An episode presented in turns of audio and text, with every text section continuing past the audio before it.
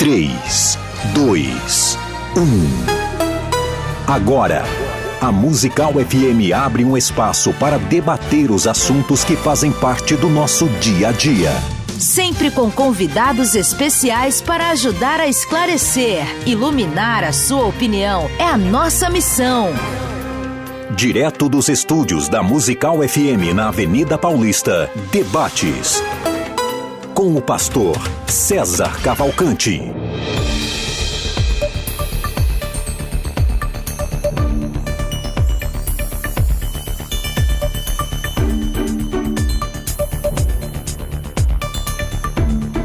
Um bom dia na graça e na paz de Jesus. Eu sou o pastor César Cavalcante e mais uma vez, para a glória de Deus, está no ar mais uma edição do debate da Rádio Musical FM. Nós vamos juntos até o final dessa programação e que Deus nos ajude a termos um bom programa, que o Espírito Santo trabalhe na minha, na sua, nas nossas vidas e que juntos exaltemos o nome daquele que vive e reina para todo o sempre. O tema de hoje é polêmico. A tentação de Adão poderia ser resistida? O Adão foi decretada, teve a sua queda decretada, ou ele teve responsabilidade na sua própria queda? E com base nisso, né, se o homem também, não, hoje em dia e tudo mais, na técnica do programa, tem aqui o nosso querido é, Rafael Oliveira, e você pode participar com a gente, mandando sua opinião pelo WhatsApp 9 8484 9988. É, as teologias, elas, elas arranjam nomes estranhos para quem não é da área. Então, hoje, talvez você vá ouvir palavras como supralapsarianismo, o infralapsarianismo, sei lá. É, são as palavras que a teologia né, é, define. Um, uma escola, uma turma acredita que o próprio pecado de Adão já estava determinado desde a eternidade, ele não tinha escolha. Outra vai dizer, não, ele tinha escolha sim e tal. E, e, e essas áreas estão dentro do calvinismo. E, mas é, vou apresentar aqui os nossos debatedores. Está aqui com a gente o pastor Lucas Rezende, da Igreja Presbiteriana do Alto da Lapa. É, ele é teólogo, tem formação no JMC, também no Mackenzie, é mestre e doutor em Educação e Arte e História da Cultura pelo Mackenzie também, professor do Seminário Batista Livre. Bem-vindo, pastor Lucas. Pastor César, muito bom dia, paz do Senhor, queridos ouvintes aí da, da Rádio Musical, sempre uma alegria muito grande falar essa audiência, é, a, a todos esses interessados na teologia que sempre estão ligados aqui no debate da musical. E, e, e, como sempre, né, a produção aí me colocando na saia justa de discutir com meu patrão.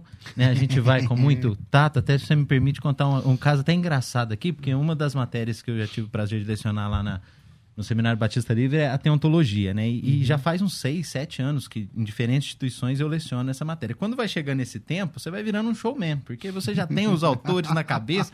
Quem vê você dando aula acha que você é o, né, é, é o bambambam, bam, bam, é o bambambam. Bam, bam. Aí no último debate que eu participei participei com o pastor Jamerson, um dos alunos lá do Seminário Batista Livre chegaram assim, pastor, mas o senhor, segurou na mão, né? Você não quis enfrentar ele lá. Não, de maneira nenhuma. Era um tema mais soteriológico e o pastor Jamerson é, é especialista na soteriologia. Convenhamos, soteriologia arminiana, então... Mas hoje você vai defender que a tentação de Adão poderia ser resistida ou não? Ah, deixa para daqui a pouco que eu coloco meu ponto de vista. Eu já, já coloco, o apresento o pastor Jamerson primeiro, aí depois eu, eu, trago... Não, porque já para... É um tema complicado, a gente já tem que então, solidificar bem aqui. Tá é. bom. É. Jamierson, que eu também já fui seu patrão. Aqui é o programa dos patrões, né? Ô, oh, Jesus amado, vamos lá. Não é só patrão, tem os orelhas secas aqui também, é, né? Jamierson, é, da Igreja Batista Etnos, Convenção Independente de Guarulhos, diretor acadêmico do Seminário Batista Livre, bacharel em Teologia, é, editor da Bíblia Apologética, Bíblia Missionária de Estudo, também jornalista, escritor e re, autor do Arminianismo Puro e Simples, é um best-seller do Arminianismo, e pra, essa não tá aqui não, só para matar saudade. Ele foi o editor da revista Defesa da Fé. Você tá entendendo? Lembra da revista Defesa da Fé que chegava na casa das pessoas e tal? Era o Jamiers que fazia. Chamai, bem-vindo. É, obrigado, pastor César. É, as referências aí, sempre a nossa história juntos, né? É, esse programa também, né? Esse programa esse também. programa tem é, história. É, tem história musical FM, é onde né? Deus me deu a graça de, de crescer, aprender com tanta gente De boa. estrear no rádio. É, de estrear no rádio, né? Que considero um- uma extensão do ministério mesmo. Uma alegria é, estar com vocês. É, você citou a defesa da fé e não podemos esquecer a revista Povos. Revista Povos, cara. Inclusive ontem, um irmão me marcou numa publicação no, no Instagram, ele com a coleção da revista, Revista Povos, e da Ah, Defesa da Fé. essa, Mas você ele estava lamentando porque entrou água na casa dele, estragou boa parte desse arquivo, né? Oh, e ele disse que tinha todas revistas. Caramba. Então, assim, Você tem, Jamers? infelizmente não. É. É assim, você Fraqueza é, total é isso aí, né, irmão? aquela coisa. Você fez as revistas, não tem. Casa de pedreiro, né? É. Velha, velha história, é, espeta de pau.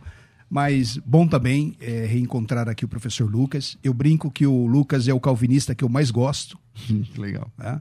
É, é, é, ele fica disputando esse lugar aí no meu coração com o Luciano Senna. Fala, É. fala isso pra todos os calvinistas, gente boa. É, muito bom. Bom, vamos acabar essa amizade então? Alegria Vamos lá, vamos- estarmos juntos. Bom, agora chega cima. de. Eu achei de rasgar a seda. É, Luciano, Mas ele, ele citou patrão. Não- Lucas. não- aqui eu não sou patrão, Lucas. Lucas é um professor excelente, prestigiado ali no Seminário Batista Livre. Veja que nós, como um seminário teológico, até de eh, linha arminiana, né? eh, nós não temos essa, essa questão, né? Uma casa de saber teológico, então é importante os alunos terem contato com Fui, fui com descobrir né? presbiterianos lá, né? Presbiterianos que me mandaram mensagem quando Olha eu aí. comecei a lecionar lá. Eu mandei pro Jamir, só que é tema presbiteriano Bom, aí no. sedas já foram rasgadas, já tá bom. Vamos lá, vamos lá. É, Pastor Lucas, Sim. a tentação de Adão, é é ele poderia resistir?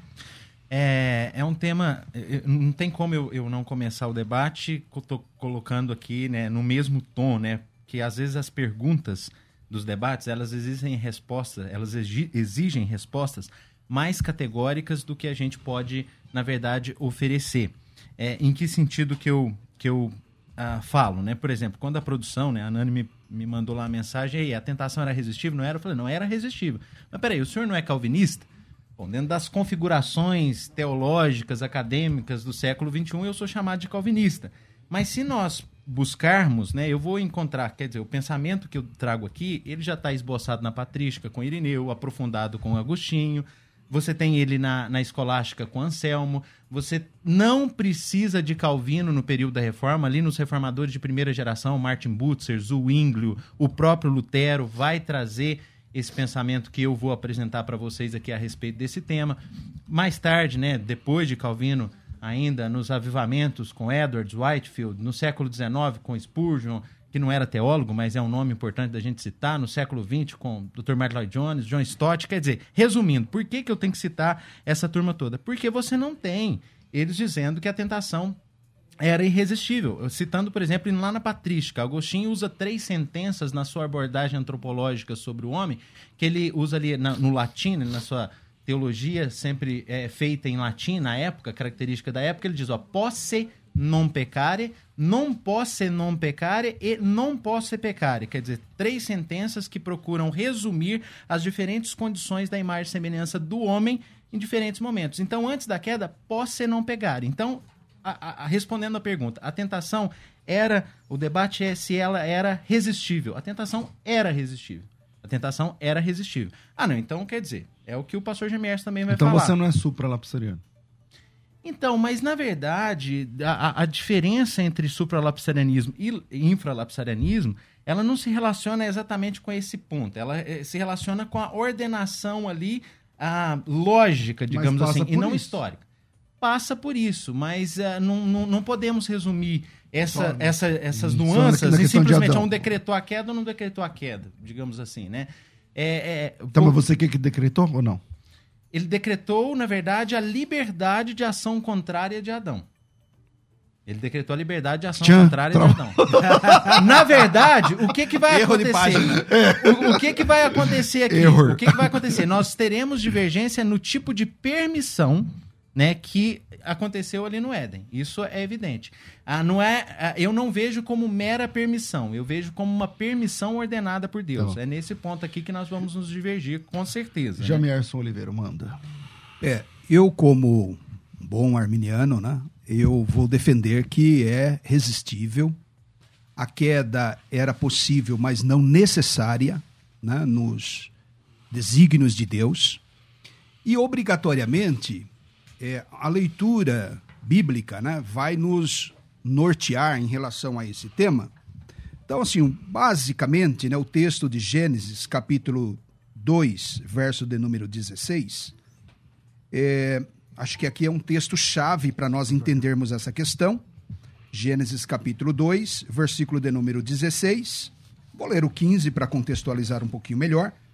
Tomou, pois, o Senhor Deus aos, ao homem e o colocou no jardim do Éden para o cultivar e o guardar. E o Senhor Deus lhe deu esta ordem: De toda árvore do jardim comerás livremente, mas da árvore do conhecimento do bem e do mal não comerás. Porque no dia em que dela comeres, certamente morrerás. Então aqui está um texto que passa pela, pela questão da condição original do homem. A pergunta que surge nesse contexto é a pergunta central para é, o debate. Qual era a condição que Adão tinha nesse momento? Ele era um homem livre, no sentido pleno da, do entendimento de liberdade, de livre-arbítrio? A resposta arminiana é sim, e a resposta calvinista é sim. Ah, inclusive, Calvino concorda que Adão era ou o único homem que tinha o chamado livre-arbítrio. Ele só concorda isso para Adão, né? Para Adão, livre-arbítrio pleno. Porque, é, pelo menos na minha sistemática, eu utilizo quatro terminologias para o livre-arbítrio: livre-arbítrio absoluto, que é o de Deus. Deus é o ser absolutamente livre, intrinsecamente livre, ele não depende de nenhum evento, de nenhuma ordem externa. É, isso passa pela autossuficiência de Deus, a sua eternidade, seus atributos. Então, o livre-arbítrio absoluto é de Deus. Pensando no ser humano, é, ainda na sua origem, Adão, assim como os anjos também na sua origem, eles possuíam uma outra categoria de livre-arbítrio, livre-arbítrio pleno porque era, nesse momento, possível a essa escolha. É, por, é, intrinsecamente, ele tinha essa condição de pecar ou não pecar, sim ou não, escolher entre A e B. Entendo que isso, tanto anjos, ainda no seu estado original, antes da queda dos anjos, quanto Adão. Então, Adão era esse homem com o chamado livre-arbítrio pleno, ou seja, ele tinha em si mesmo, intrinsecamente, essa capacidade entre duas escolhas, né? É, uma escolha entre A e B. Depois da queda, o arminianismo vai chamar esse livre-arbítrio de Adão como um livre-arbítrio assistido ou restaurado. Já não é o pleno, mas é um livre-arbítrio. O homem continua com livre-arbítrio depois da queda, mas é o chamado livre-arbítrio libertário, o livre-arbítrio restaurado. Tá? E, em última instância, né, é, na eternidade, que tipo de livre-arbítrio teremos? Poderemos pecar na eternidade? Essa pergunta vai nos levar a essa consequência última. o tema do programa de hoje. Muito interessante. Lembrando a, que Satanás caiu no céu. Exatamente. Então, agora, é, mas a eternidade, o estado eterno, o homem pode pecar novamente? Entendemos, acho que isso também está em comum acordo calvinistas e arminianos, que não mais. Não mais por quê? Porque o homem estará privado da sua liberdade? Não porque agora o livre-arbítrio do homem é o livre-arbítrio livre -arbítrio aperfeiçoado, ou perfeito. A exemplo de Cristo, o varão perfeito. Ok. É, Pastor Lucas. É, temos, evidentemente, divergências aqui em alguns pontos, né? Por exemplo, na questão do livre-arbítrio absoluto que o Jamierson é, atribuiu a Deus, né? É, nós entendemos que Deus ele tem uma natureza santa, reta, justa e perfeita e ele não pode agir de forma contrária a essa natureza. Então nós, nós entendemos que o livre-arbítrio absoluto de Deus, é, e até propomos que talvez nem seja esse termo, porque a, a, o livre-arbítrio, quer dizer, essa, essa, esse arbítrio totalmente livre de qualquer inclinação, nós temos dificuldade de, de reconhecer, de entender como é que funciona isso, porque para nós, por exemplo, Deus jamais vai agir de forma contrária à sua própria natureza. O que, que, que, o que então quer dizer, as ações de Deus são orientadas pela natureza santa e reta que ele tem. No que tange Adão, a mesma coisa. Aí o que que, o que, que acontece? Para nós, quando Deus faz a sua análise ali, o controle de qualidade da criação, Gênesis 1:31 e viu Deus tudo quanto fez e era muito bom, esse muito bom inclui inclusive, né, inclui, inclusive é redundante, né, inclui Adão.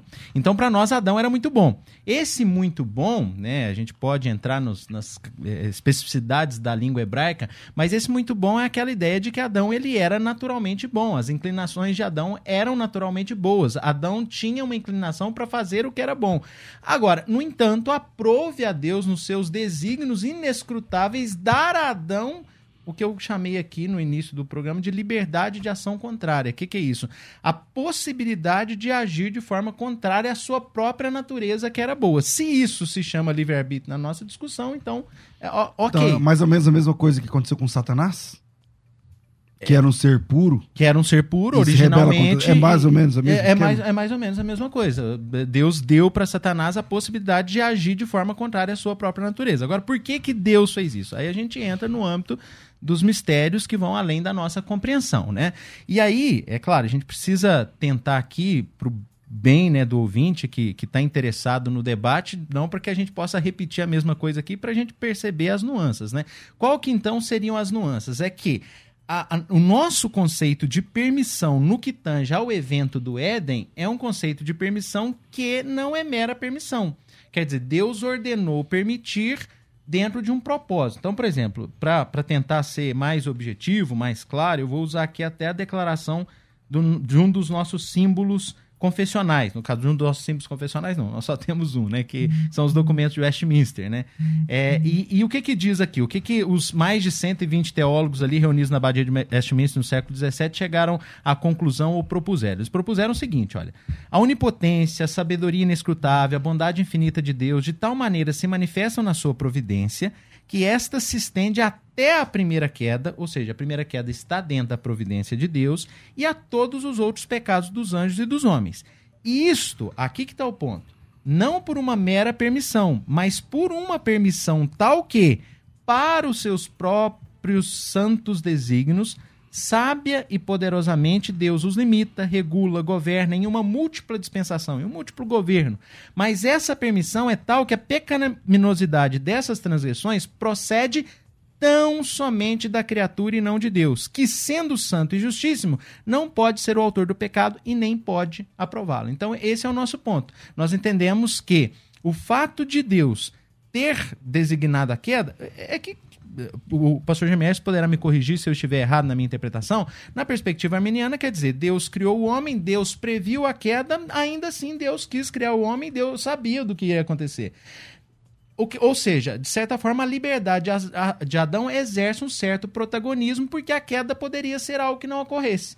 E na nossa concepção, a, a liberdade que Deus deu para o homem já né, nos leva a considerar a queda dentro de um desígnio de Deus. Então Deus não vai é, é, desenvolver ou, ou, estabelecer os caminhos da história a partir da ação de Adão. Não. Deus não age a partir de um atributo só, que é a presciência. Deus age, age soberanamente. A soberania, a onisciência, todos os atributos estão juntos ali nas ações que Deus, ou em tudo que Deus estabelece. Então, é mais ou menos por aí que vai a nossa discussão. O nosso ponto é que Adão pecou somente porque quis. Adão pecou somente porque Deus quis. Aí entra o nosso paradoxo. A questão que, peraí, não é congruente isso, né? Exatamente. Nós defendemos que as duas verdades estão claramente ensinadas nas Escrituras e, diferente do arminianismo, nós não temos intenção de harmonizá-las porque nós defendemos que elas não se harmonizam na nossa mente, elas harmonizam na mente de Deus. Então, lembrando aqui Jó e a sua discussão com os amigos, né? Quando Deus vai se dirigir a Jó, no capítulo 38, versículo 3, depois Deus repete isso Jó faz uma intervençãozinha ali no final, do, no início do capítulo 41, e Deus repete a mesma coisa: olha, a, a sua ignorância não vai obscurecer os meus desígnios. Então, quer dizer, nós não queremos ob obscurecer os desígnios de Deus. Por mais que eu não entenda, eu não vou deixar de afirmar que todas as ações humanas estão debaixo de um controle soberano de Deus. É, voltar um pouquinho aqui no que eu é, comentei sobre livre-arbítrio absoluto é, a designação de livre-arbítrio absoluto em Deus é porque reside nele mesmo essa liberdade. Ele não depende de nenhum evento, de nenhum fator externo.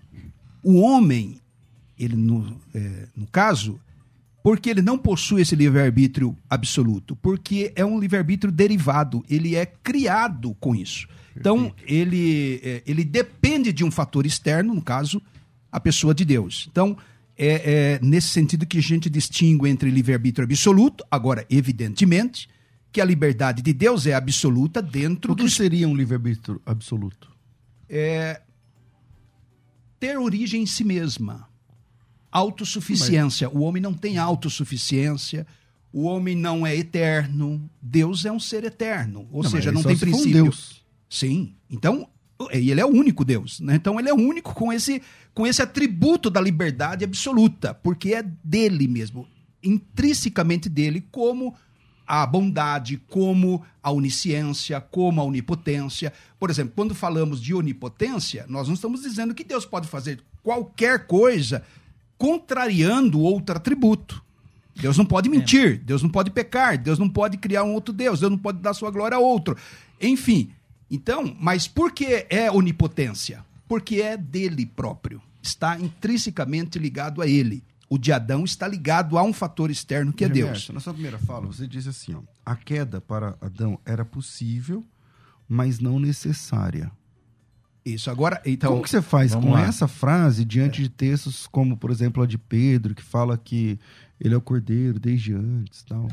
É, é, esse é um texto que justamente empresta fundamento a esse conceito de uma queda necess... É, possível, mas não necessária. Porque a pergunta que deve ser Se feita. não é necessária, por que ele já era o cordeiro antes da fundação do mundo? Que porque o mundo foi feito antes Sim. do próprio Adão. Porque Deus sabia. Porque Deus já sabia as consequências da sua criação.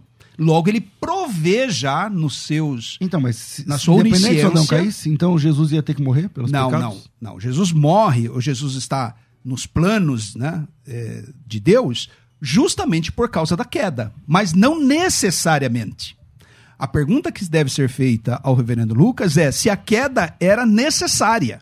E segundo o calvinismo, é, você trouxe a tona aqui o, no início do programa, se ele era supralapsário ou infralapsário.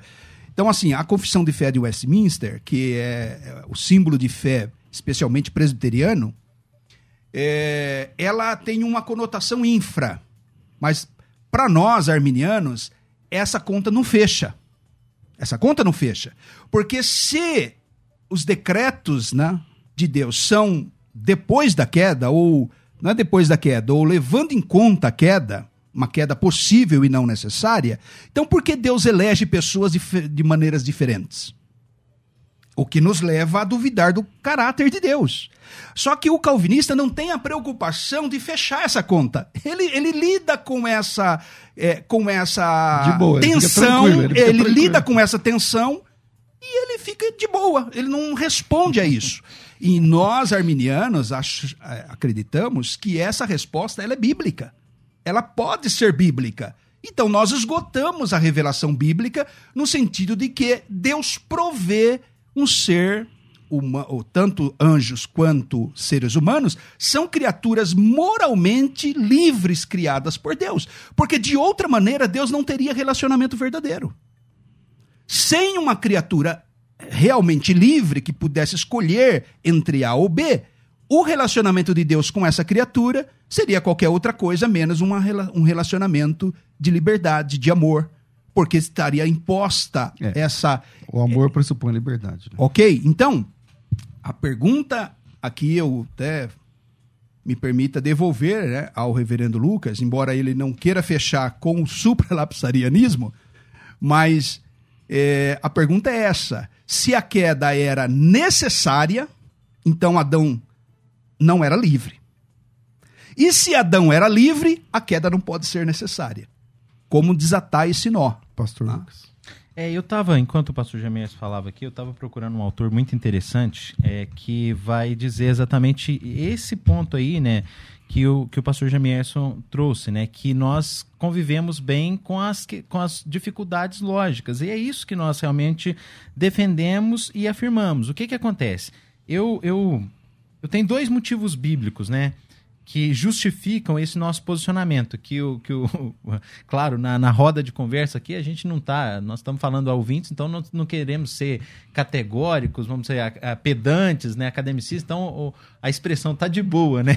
Então o nosso tá de boa é pelo seguinte, né? Eu citei aqui o texto de Jó, né, como uma analogia, nem com com é, é, a, desejoso né, de ser um argumento, que nem observando questões eh, ou critérios teológicos, mas, é, mas é o seguinte: é, é, nós temos todo o drama ali relacionado à vida de Jó, e quando Deus vai tratar com Jó, e, e esse drama, drama moral está sendo é, visitado ali no sofrimento de Jó, você se lembra que a, a, questão que se estabelece é como é que uma pessoa boa pode estar tá sofrendo, enfim, e Jó questiona os desígnios de Deus, e Deus vem e diz o seguinte: olha, as suas palavras de ignorância obscurecem os meus desígnios. E aí depois Jó vai falar: não, não, os teus planos não podem ser frustrados. Eu falei, e Jó repete as mesmas palavras: não quero obscurecer os desígnios. Então, o nosso temor é esse. Então, os arminianos precisam ter muita paciência conosco, digamos assim, porque o que, que acontece? Qual que é o nosso, a, a nossa dificuldade aqui? Primeiro, por exemplo, eu acho que há uma fragilidade exegética hermenêutica muito grande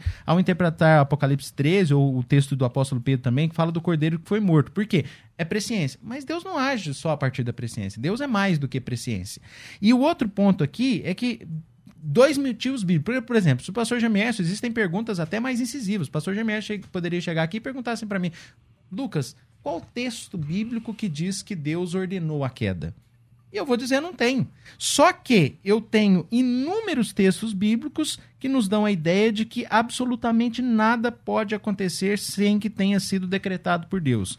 Isaías 14, 24 a 27 e tantos outros. Eu não vou citar aqui porque são referências, a gente pode ler alguns aqui à medida ou como o debate transcorrer. Qual que é o meu outro ponto?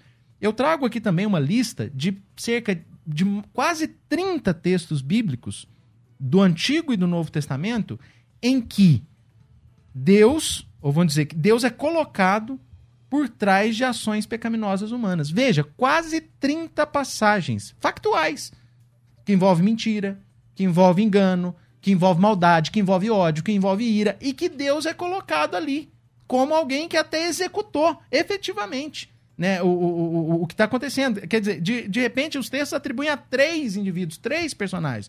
Então qual que é o nosso ponto? O nosso ponto é o seguinte: equilíbrio é, é muito bom, né? Como é que é o negócio lá de, de canja de galinha não faz mal para ninguém então é. equilíbrio é muito bom. Qual que é o equilíbrio? O ser humano é pessoa. Adão é totalmente responsável pela queda mas o ser humano é criatura. Deus é, é totalmente soberano sobre tudo que aconteceu no mundo. Então quer dizer a, a, a, responsabilidade humana não é ignorada. A soberania de Deus também não é ignorada. E como o pastor James falou na expressão aí de boa nós não temos a intenção de harmonizar afirmações que não se encaixam não se harmonizam na nossa mente. Então é, é, não vamos obscurecer os desígnios de Deus. James é por isso que eu, eu sempre digo, o pastor Lucas é o calvinista que eu mais gosto, né? porque ele é honesto em admitir a incompatibilidade das duas afirmações. É, eu entendo, e o ouvinte estudioso das escrituras também deve ponderar, é, entre essa opção em ficar com o mistério, né? nesse sentido, aí o calvinista se torna um pentecostal. Né? É, é, o, é o mistério, mistério, irmão. É verdade, né? Joga é para o mistério. Aonde que está a resposta? A resposta está no livre-arbítrio. Então, eu porque eu li originalmente o texto de Gênesis capítulo 2 e verso 16, porque o reverendo Lucas citou mais de 30 passagens, uma lista de passagens como Deus estando por trás ou envolvido numa ação má. É, moralmente, não, inclusive. Moralmente é, má. Primeira pergunta. É, moralmente não. Não, moralmente não. Não, uma ação. É, é que dentro da nossa. É, não, não, um mas, assassinato, por exemplo, é mal, moralmente. nosso código de. E parece que Deus está por trás. aí a gente pega o texto, por exemplo, de Crônicas, que, que, que, que é um comentário né, de outros textos. Crônicas é, é uma espécie de comentário inspirado porque comenta o que já foi narrado em Reis, em Samuel e tal. Então, por exemplo, vai falar sobre Saul. Então, Saul você vai ler num texto que Saul se matou. Se matou, veja, ali é o suicídio e sacrifício. Não quero morrer por mãos de cananitas, então eu vou eu vou providenciar minha morte. Se lançou sobre uma lança. Um outro texto vai dizer que o jovem ali, o seu escudeiro, o empurrou para que ele caísse na lança. Tem que, que lá nos textos eu tenho, eu tenho as referências aqui. E quando o cronista vai interpretar isso tudo, vai dizer claramente que Deus o matou porque ele falhou né, no, no que tange aos, aos desígnios de Deus ali eh, em relação ao reinado sobre Israel. Então, peraí, quem que fez? O que, que nós defendemos? Nós defendemos que todo mundo fez. Deus não pode ser responsabilizado moralmente. Esse é que, esse é, que é o nosso ponto aqui. Por quê? Você tem que entrar, ou você tem que buscar as intencionalidades. Mas essa Co- conta fecha? Há uma intencionalidade Essa de conta Saul. fecha? Se você olhar Tipo pras assim, você quer dizer intencionalidades, que a culpa é de Deus. Se você olhar Mas para as não é moral, intencionalidades, não, não. sim. O que Se eu- você olhar para as intencionalidades, sim. Qual que é a intenção de Saul? Qual que é a intenção do escudeiro? Qual que é a intenção de Deus? As intencionalidades de Deus serão sempre perfeitas. Então Deus leu na Então, cartilha quando do José- Maquiavel. Dependendo do José- fim, ele pode Não, agir. mas não, agir. Não. problema- o quando problema aqui- José, quando José atribui, né, aquele mal que vocês fizeram comigo, Deus é, é, é, é, ordenou, digamos assim, para que fosse todo mundo salvo Pro bem de vocês. é. pro bem de vocês. Então quer dizer, Deus está por trás da inveja dos irmãos José? Não, Deus está por trás do seu plano, do seu desígnio eterno de preservação daquela raça da onde vai vir o nosso Salvador. Deus, a intencionalidade de Deus é essa. Então eu acho que a resposta, e Calvino propunha isso, está nas intencionalidades. Você sempre vai encontrar na intencionalidade de Deus a perfeição. então Deus matou, tal, Deus tudo matou. Saul na intencionalidade, juízo, porque Deus é reto. Saul falhou, Saul foi Então- desagradável aos seus olhos. Então, reverendo, é, aqui tem um ponto que é a, a, a chave, né? Que vira esse, esse cenário. Toda essa situação aqui mencionada, esses 30 casos que você eh, listou, são pós-queda. Então, nós estamos lidando com um agente caído, que é o homem. Então, nós só temos duas escolhas. Ou Deus é responsável moral, ou ele é o responsável na administração do mal, ou é o homem o responsável moral. Então, depois da queda, é uma, é uma condição que eu acho que ela não joga luz para o que nós estamos discutindo antes da queda, porque o homem era perfeito. O homem era perfeito. Então, assim, é, não dá para nós apelarmos para essas situações pós-queda, porque um agente ali já é má, já é mal, né? que é o homem que é caído. Nós cremos aqui em comum acordo na depravação total. Mas- Total não intensidade, total Em abrangência. é, porque também tem essa. Ok? é, Agora, eu estou falando de. O tema do programa, a gente precisa voltar ao tema. O tema do programa é um homem perfeito. Mas o problema aqui é que se a gente se, se até ao tema, Gemiers, nós não vamos nós não vamos ter nenhuma divergência. Essa é a questão, porque simplesmente a tentação de Adão era resistível? Sim. Sim. Ok. Então, então quer dizer, eu acho que, que não tem como a gente não ficar Então, mas o que eu quero levar é assim, do- você não pode, eu entendo, desculpa, mas o calvinista não pode responder que era resistível. Todos, todos. eu- Sabe só- por que só não? dois pontos. Primeiro, primeiro dois Porque pontos Deus aqui. decretou a queda. Como pode ser resistido a algo que já está decretado necessariamente? Só que nós não, de- nó- nós não defendemos que Deus decretou a queda. Deus decretou a liberdade de Adão. Mas Deus a queda era necessária ou só possível? Está dentro dos decretos eternos. O decreto envolve um, um- um amplo. Então, o- por- aí eu- eu chamo assim, ó. Um amplo aca- arcabouço de fatos Aí, históricos. eu- Que estão todos dentro dos desígnios de Deus. Então, por isso que eu. Que não podem ser Eu frustrados. sempre digo o seguinte: o supralapsarianismo, depois o ouvinte aí pesquise sobre essa questão, infralapsariania, infralapsarianismo e supralapsarianismo são duas correntes de pensamento dentro do calvinismo. E aí, eu, honestamente, eu tenho um respeito maior pelo supralapsariano. Porque ele busca as últimas consequências Como é que dessa você vai lógica. respeitar? Então, mas como é que você vai Porque as respeitar únicas consequências dessa algo lógica... que vai atribuir a Deus Então, ma- um meu amigo, moral? então, não tem ou como. você não, eu admite isso, ou você admite a Não. É, o que o liberdade está humana. falando aqui. Os dois pensam igual, mas um tem coragem de ir até o fim. Já- já- Ó, por exemplo, Ok, você sabe que Calvino não lidou bem com essa questão, ele não resolveu. é, tá, tem um embrião, tem um embrião supralapsariano em Calvino, um embrião, Mas que não nasce. mas que não nasce nele. É. Por exemplo, afirmações como essa de Calvino, Eu que at- me assustam. Por exemplo, Deus não criou todos em igual condição, mas ordenou uns para a vida eterna e os demais para a condenação eterna, institutas, as Institutas de Calvino, volume 3, página 41. Então, assim, parece que nasce um embrião dessa ao mesmo tempo que ele, ele é contraditório. Eu vou fazer, eu vou fazer uma pausa aqui por causa do horário. Tá. E, e tem, tá rolando lá no, no Instagram a enquete desse, desse tema, né? É, a tentação de Adão podia ser resistida? Então, vai lá e vote. Vira aí, a gente volta já já. Vai. Você pode ouvir a Musical FM onde e quando quiser. Entre agora na loja de aplicativos do seu celular e baixe o nosso. Tem sempre novidades e o melhor conteúdo da sua Musical FM para você ouvir em qualquer lugar do Brasil e do mundo. A qualquer hora, disponível para Android e iOS. Musical FM 105.7. Mais unidade cristã. Biblicamente. Biblicamente. Uma conversa franca e séria sobre nosso jeito de viver. Viver biblicamente. Fique ligado na programação da musical e saiba quando vai rolar um Biblicamente. Sempre às 11 da manhã, Musical FM. Mais unidade cristã. Você está ouvindo Debates. Aqui na Musical FM. Ouça também pelo nosso site www.fmmusical.com.br. Quero começar esse bloco agora mandando um abraço específico para uma cidade baiana, a cidade de Cafarnaum. Vocês acham que Cafarnaum só tem na Galileia, meu irmão? É. Não. Tem a cidade de Cafarnaum aqui na Bahia. E um abraço vai especialmente para o pastor Josimar, da ADSM e também pastor, é, não, abraço, é, pastor Gismar, pastor Vanderlei irmão Edilson, que não perdem um debate, não perdem um dia de programa direto de Cafarnaum, na Bahia. E eu quero avisar a todos vocês, a todos vocês, que nos próximos dias, na próxima é, segunda-feira, acho que na, sem ser segunda-feira, a outra segunda, né? Teremos a Black Friday do, 2022. Dessa vez nós teremos formação teológica, e, é, formação em apologética, formação em hebraico, viagem para Israel, viagem para Israel, curso internacional em teologia.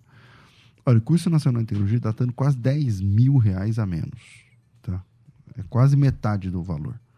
Então, se você tem interesse nessa Black Friday, né, nesse ano, de, sabe, você quer estudar, você quer se formar, você quer mais conhecimento. Então, se você tem interesse, entra no grupo específico da Black Friday. Então, o WhatsApp é 9907 6844. 9907 6844. 9907 6844. Pastor, o que, que eu faço? Coloca teu nome, tracinho grupo, nome, tracinho grupo, e já entra em contato, já, já entra aí com a, direto no grupo fechado. Esse grupo tá, fica silenciado, lá pertinho da Black, a gente entra em contato. E aí a gente explica quais são, né? Porque são, são cinco dias. A, a, a gente faz uma Black Week, na verdade, uma semana inteira um curso para cada dia. A gente tem mais de 50 cursos, então a gente escolhe os cinco mais pedidos e a gente faz. Tem escola de pregadores, então, sei lá, escola de pregadores custa mil reais. Eu não sei a data, mas vamos dizer que seja na segunda-feira a escola de pregadores. Então, naquela segunda-feira, o curso de mil reais vai estar por, sei lá, 300. Quer dizer, 700 reais de desconto. 700, 700 reais de desconto. Então, se você tem interesse, a hora é agora. O WhatsApp é 9 9007 6844. 9 9007 6844. Até a semana da Black Friday, que acho que dia 21, começa dia 21, você pode entrar no grupo. Essa promoção é exclusiva para quem já está lá no grupo, tá certo? Pastor, mas como que, eu, como que vai funcionar? Então vai ter cinco promoções. É, com a gente é sempre jogo aberto, você vai saber quais são cinco. Você vai saber os preços, tudo antes e você decide qual ou quais ofertas você deve aceitar. 990076844, tudo dá para parcelar no cartão e tudo mais. 990076844 é só entrar no grupo, vira. Você pode ouvir a Musical FM onde e quando quiser. Entre agora na loja de aplicativos do seu celular e baixe o nosso. Tem sempre novidades e o melhor conteúdo da sua Musical FM para você ouvir em qualquer lugar do Brasil e do mundo. A qualquer hora, disponível para Android e iOS. Musical FM 105.7. Mais unidade cristã. Você está ouvindo Debates, aqui na Musical FM. Ouça também pelo nosso site www.fmmusical.com.br.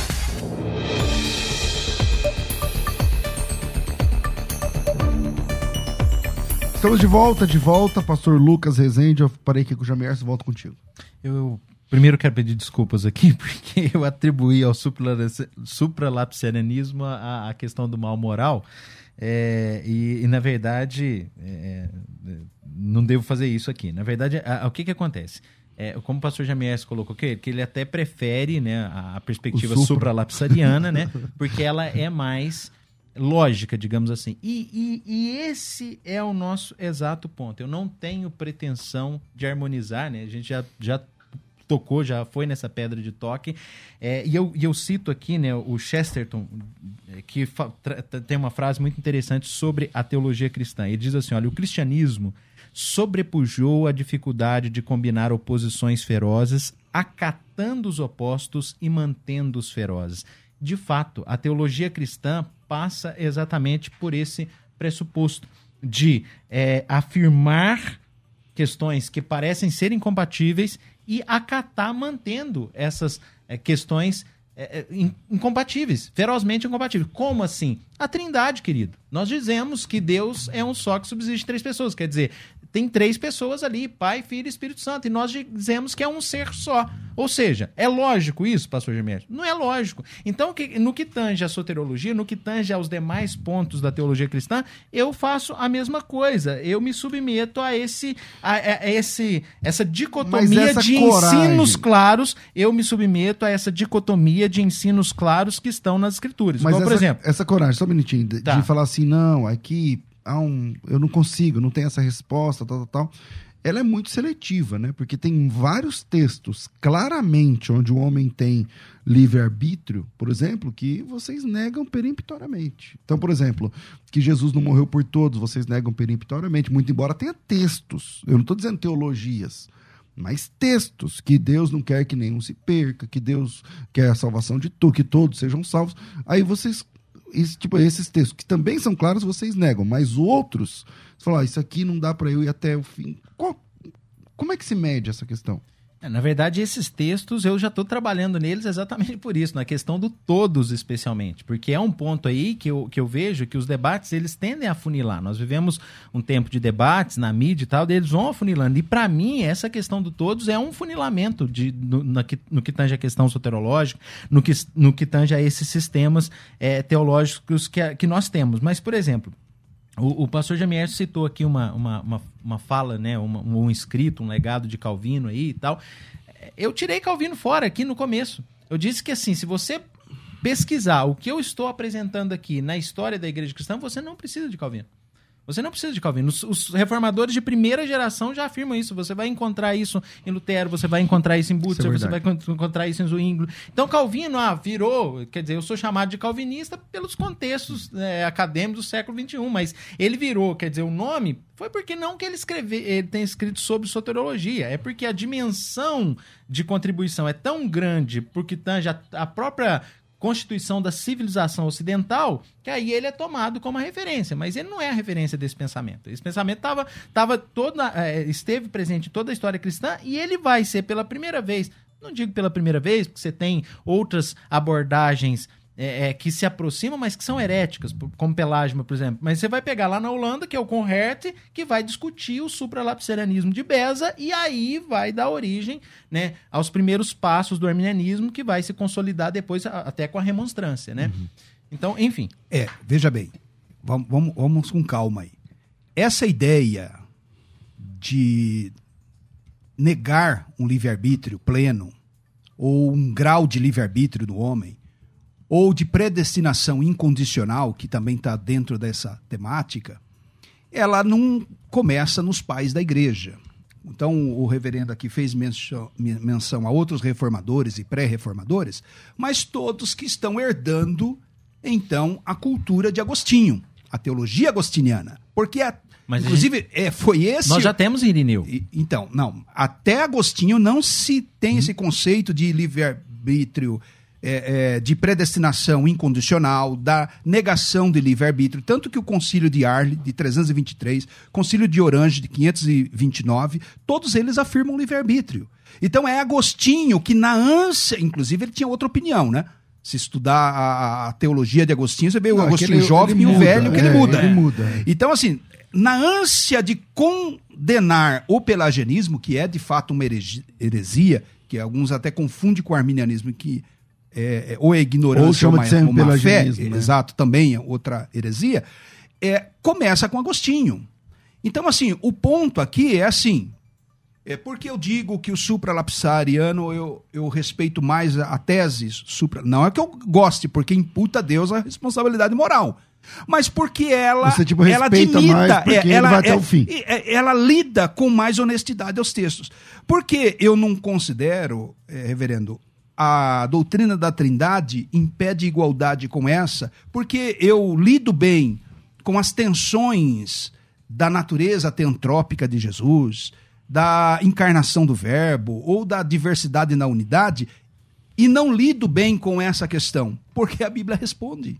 Então esse que é o eu, ponto. Eu, eu não tenho essa segurança que a Bíblia responde. Então, igual, por exemplo, o, sabe pastor qual que é César, muito sabiamente, eu acho que, que, que, que ele foi num ponto muito importante, que é a questão do todos. Eu disse aqui para vocês que eu preciso entender o todos, eu preciso fazer exegese de todos, mas se você for pesquisar aí, você vai encontrar alternativas exegéticas, como você acha para tantos textos. Não na própria perícope.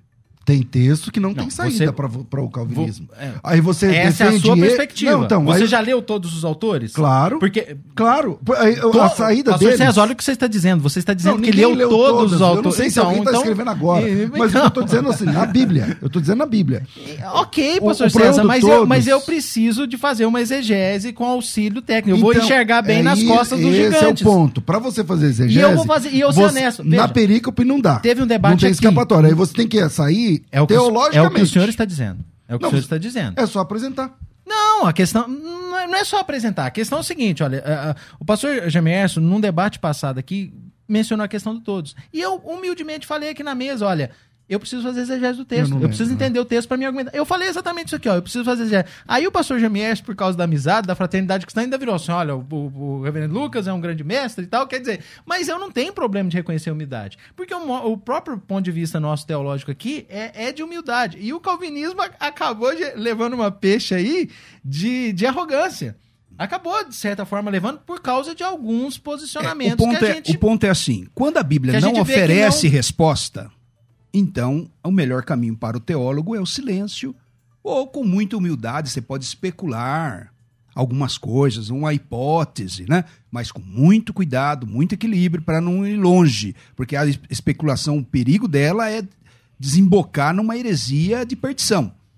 Mas quando a Bíblia oferece uma explicação, e eu não consigo. é, é, Mas é- é- É porque E a eu vou explicar. fragilidade? Porque, E porque para você abraçar aquela explicação que às vezes é clara no texto, você tem que negar uma teologia Mas, construída. mas é, pastor pois César, é, senhor acha que exemplo. não há fragilidade exegética quando você atribui ao cordeiro que foi morto antes da fundação do mundo a, a- a mera questão da presciência? Ignorando Peraí, todos os peraí, atributos? O que, que você chama de mera, eh, o que, que você chama de presciência? O pré-conhecimento.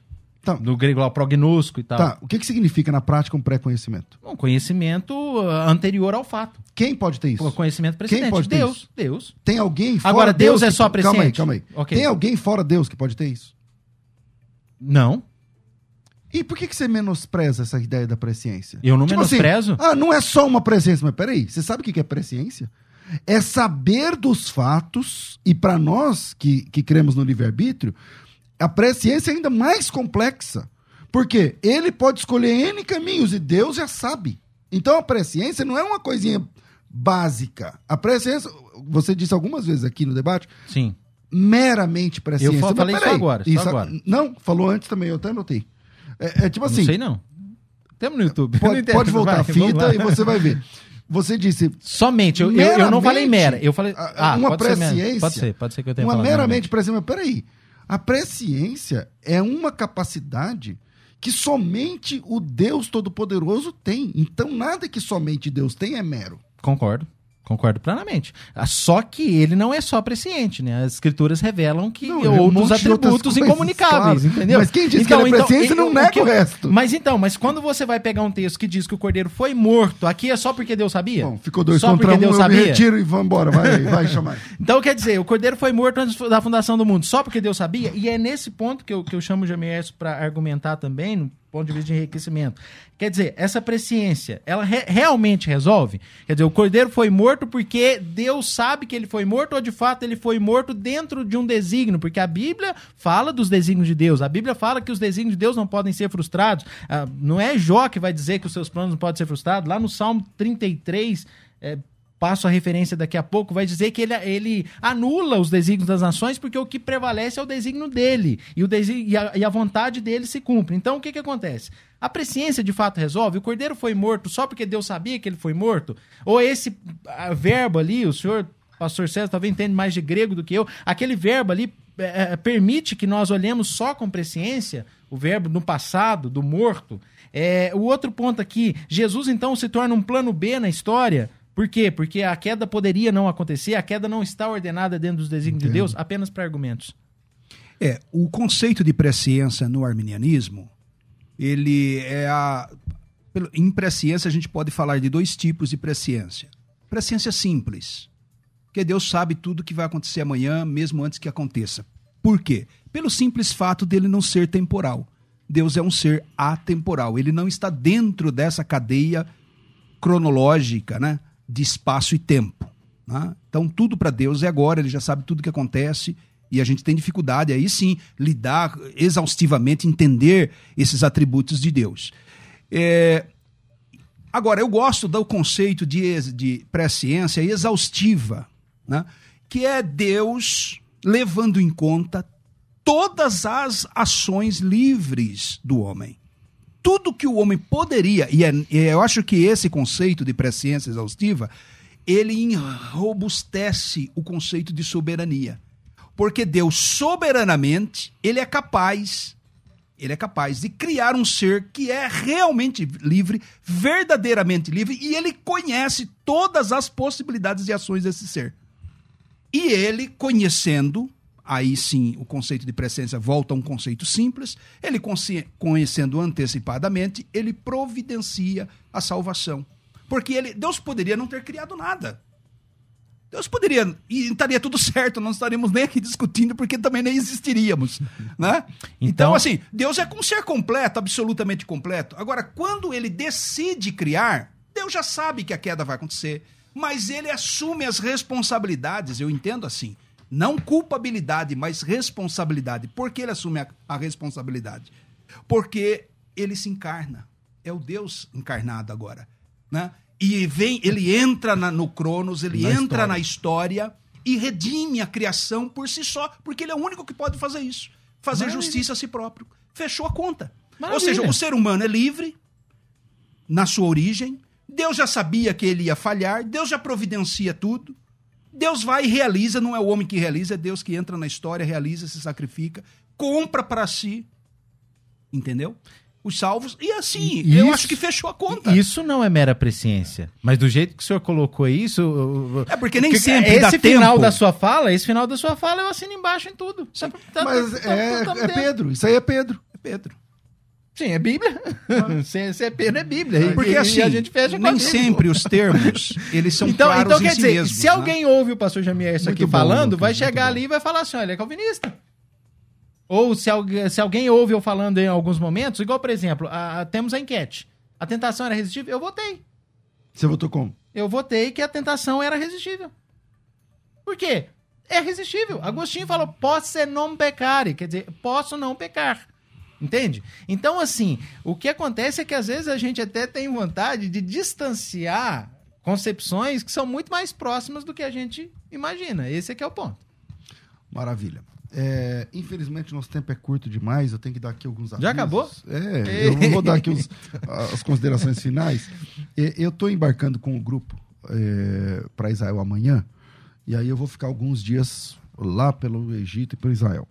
E aí é, eu vou ficar fora alguns dias, e nesse período quem vai apresentar os programas de debates serão o pastor Roberto Cruvinel, programa Conversa Entre Amigos, pastor Gessel Dilon, e o programa Biblicamente, pastor João Barbosa, da Assembleia de Deus. Os Crescendo na Fé, os programas da tarde, ficarão a cargo do pastor Roberto Cruvinel e convidados, de vez em quando Elias Soares, Marcelo.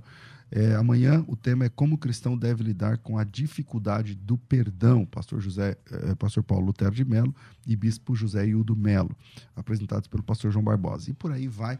E isso aqui está me fazendo, acho que eu vou pedir um aumento, porque eu falto, tem que arrumar quatro para me Olha, Você está entendendo? Então, é isso aí. E para quem quer ir para Israel nessa promoção da Black, entra no grupo lá fechado, você vai conseguir numa pichincha. Vinheta de considerações, bora. Considerações finais. Debates. Ah, Pastor Lucas, comecei contigo, vou co- concluir. Obrigado pela sua. Um minuto só para a gente ter para terminar, para entregar, mas eu louvo a Deus pela sua, pelo seu posicionamento. Desculpa se eu fui Não, que isso, pastor invasivo, César. eu nem estou no debate, mas é, é o que privilégio a gente- aqui é o privilégio aqui é todo meu. Agradeço a audiência aí pela paciência com a gente. Agradeço a oportunidade de participar do programa. Vou usar os meus minutos finais aí é, para dizer que talvez a resposta esteja na qualificação de presciência, porque essa noção de presciência trazida aqui eu acho que aprofunda muitas coisas, né? É, eu reafirmo aqui essa ideia de que a soberania de Deus, citando aqui Packer, né? A soberania de Deus e a responsabilidade humana são nos ensinadas lado a lado na mesma Bíblia, algumas vezes, na verdade, no mesmo texto. Ambas são nos garantias, é, ambas são nos garantidas pela autoridade divina, assim, para resumir. Pessoal, quem quiser seguir, o meu Instagram mudou um pouco lá, é Reverendo Lucas Rezende. Reverendo Lucas Rezende, mas eu, eu trago aqui para vocês, especialmente a Igreja Presbiteriana do Alto da Lapa, como referência. Estamos na rua Doutor José Elias, 67, aqui na Zona Oeste, O bem perto. re- O seu Resende é com Z ou com. Rezende com Z, obrigado, pastor César, pela pergunta. É Reverendo Lucas Rezende, Igreja Presbiteriana do Alto da Lapa. IP do Alto da Lapa no Instagram também.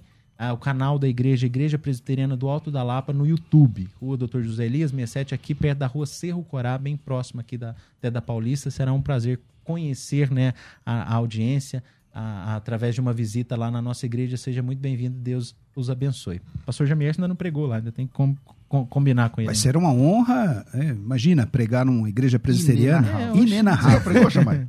Eu já estive. Já, já pregou? em- Mas em- acho que não é, é, aquela igreja não era da Eu já presbiteriana. preguei na IPI. do Brasil. Ah, eu já preguei na IPB também. É, Mas vamos lá, Muito bem-vindo bem. sempre, Chamai. Obrigado, suas considerações aí. Obrigado, reverendo Lucas. Uma honra sempre estar aqui com você, enriquecendo o debate. Pastor César Revelo. Vocês da audiência também, agradeço a Deus aí por tudo. Querendo conhecer o Seminário Batista Livre, está na tela sua aí o nosso site, seminariobatistalivre.com.br.